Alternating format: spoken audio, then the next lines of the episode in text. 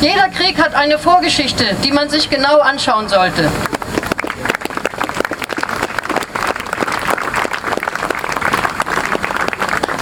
Mit dieser klaren Haltung unterscheiden wir uns auch deutlich von der Organisation der Querdenker, die plötzlich das Thema Frieden für ihre Kampagnen entdeckt und gekapert haben. Von interessierten Kreisen werden wir neuerdings mit ihnen in einen Topf geworfen. Um es mal ganz klar zu sagen, Frieden ist nicht allein die Abwesenheit von Gewalt, Frieden ist genauso die Überwindung der strukturellen Gewalt, das heißt aller Formen der Diskriminierung. Wir stehen für internationale und bunte Solidarität und für Diversität und deshalb treten wir allen politischen Vereinnahmungsversuchen durch Extre Rechtsextremen oder denjenigen, die auf dem rechten Auge blind sind, entgegen.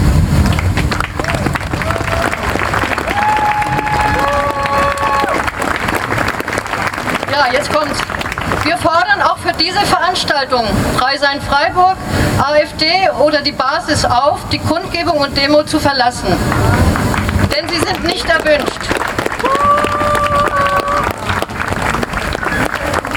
Wie in unserem Aufruf steht, wünschen wir keine nationalistischen oder militaristischen Losungen, Fahnen oder andere Symbole rechter Kreise auf unserer Ostermarschveranstaltung. Bitte gebt den Ordnerinnen Hinweise, sollte das nicht eingehalten werden.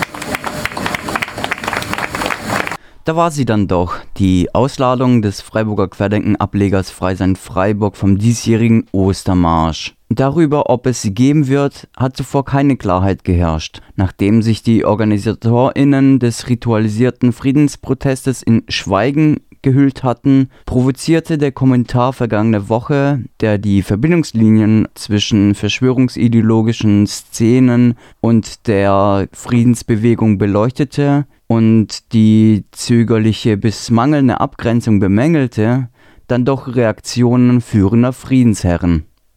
Nachdem die Presseanfragen weitgehend unbeantwortet geblieben waren, zur Erinnerung, nur die Freiburger Linkspartei als Mitunterzeichnende des Aufrufs zum Ostermarsch reagierte Winfried Cordy von der DFGVK prompt auf den Meinungsbeitrag, kaum war er ein paar Stündchen in der Öffentlichkeit. Cordy, der einen Tag vor der russischen Invasion in der Gesamtukraine in einem RDL-Interview die Bedrohungslage geleugnet und sich über sogenannte westliche Panikmache lustig gemacht hatte, warf dem Kommentator mangelnde Seriosität vor.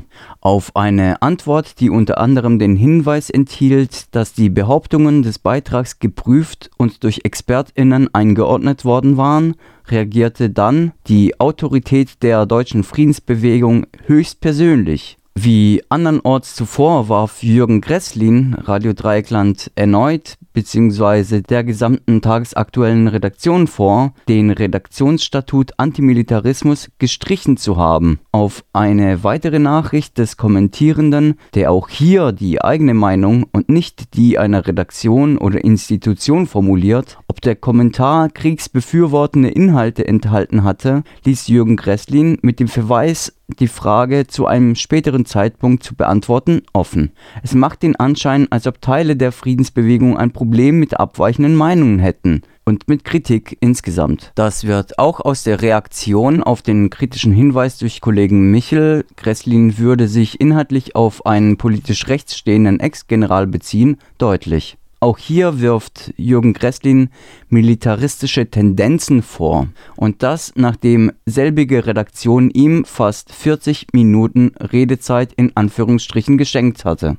In Arroganz ist die Autorität der deutschen Friedensbewegung kaum zu überbieten. Zurück zum vergangenen Donnerstag. Im Hinblick auf den Ostermarsch und der eingangs eingespielten Ausladung anwesender VerschwörungsideologInnen ist festzustellen, dass es gut und richtig war, diese in die Öffentlichkeit zu tragen. Betrachten wir jedoch das ganze Bild, dürfte das, was ja eigentlich eine Selbstverständlichkeit für jede sich emanzipatorisch gebende Bewegung darstellen sollte, als zahnloser Disclaimer betrachtet werden.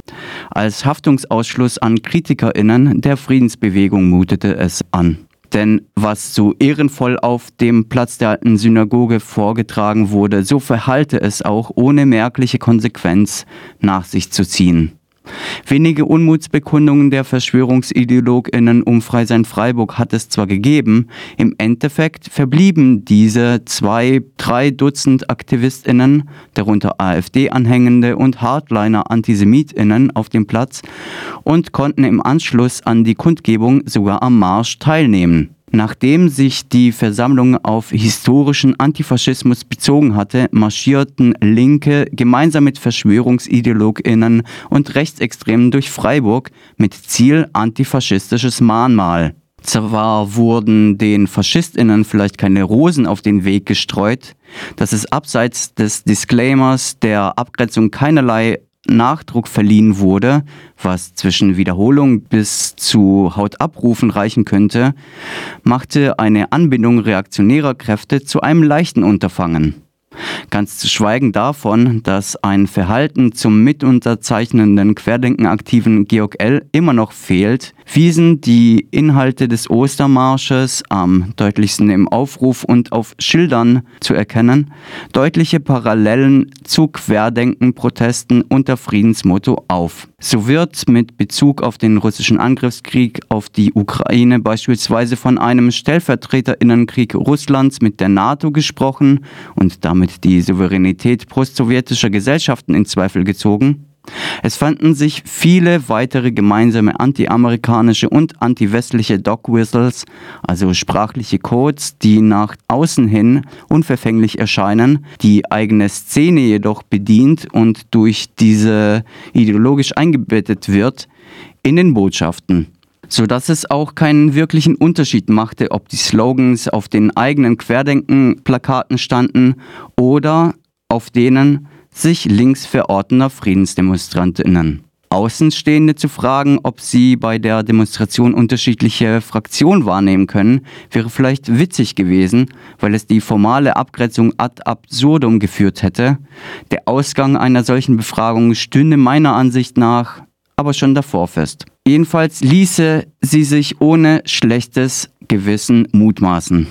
Ja, im Vergleich zu manch anderen Städten Deutschlands, wo eine Abgrenzung zu Querdenken und Co. noch schwieriger zu finden ist und eine sogenannte Querfront zu Ostern marschierte und heute auch marschiert, gleichzeitig macht eine reine Formalia einen Ort wie Freiburg nicht weniger zum Wohlfühlort für Verschwörungsgläubige.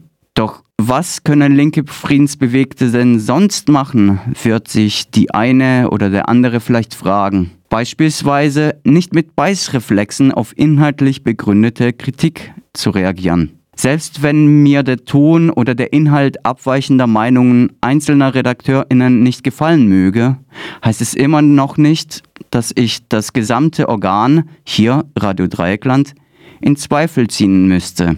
Das wäre in meinen Augen gleich wie keine Rundfunkgebühren zahlen zu wollen, weil mir unterschiedliche Inhalte bei den öffentlich-rechtlichen nicht gefallen. Auch UNA des The Hate Monitoring Projektes der Amadeo Antonio Stiftung hat der Autor dieses Kommentars gefragt, welche Handlungsempfehlung sie an linke Friedensbewegte richten würde. Es fällt mir schwer, mich in äh, klaren Mitteilungen oder Empfehlungen zu geben. Ich glaube, eine Stärkung der Ambiguitätstoleranz beziehungsweise ein besseres Aushalten der sehr komplexen Realität wäre Ihnen zu wünschen in dem Fall. Und ich würde hoffen, dass wir deutschlandweit in Sachen Medienkompetenz mehr machen können, damit Menschen nicht mehr Gefahr laufen, Opfer von Desinformationskampagnen zu werden, beziehungsweise diesen Glauben zu schenken. Und ich hoffe im Zuge dessen, dass wir besser reagieren können, also auch im Bereich Pre-Bunking auf zukünftige Themen, die auf uns zukommen können. Und ich hoffe, dass das Aushalten von Gegensätzen im Bereich Pazifismus auch anders gedacht werden kann. Bis dahin wird sich wahrscheinlich nicht viel tun, auch nicht bei den Ansichten vieler Friedensdemonstrierender, die den Anschein machen, durch die Geschichte überholt geworden zu sein. Aber das könnte Thema für eine andere inhaltliche Debatte sein, für dessen Grundlage es meines Erachtens erstmal eine deutliche und effektive Abgrenzung zu Verschwörungsideologien und deren Gläubigen bräuchte. Reine Worthülsen finde ich dahingehend zu wenig.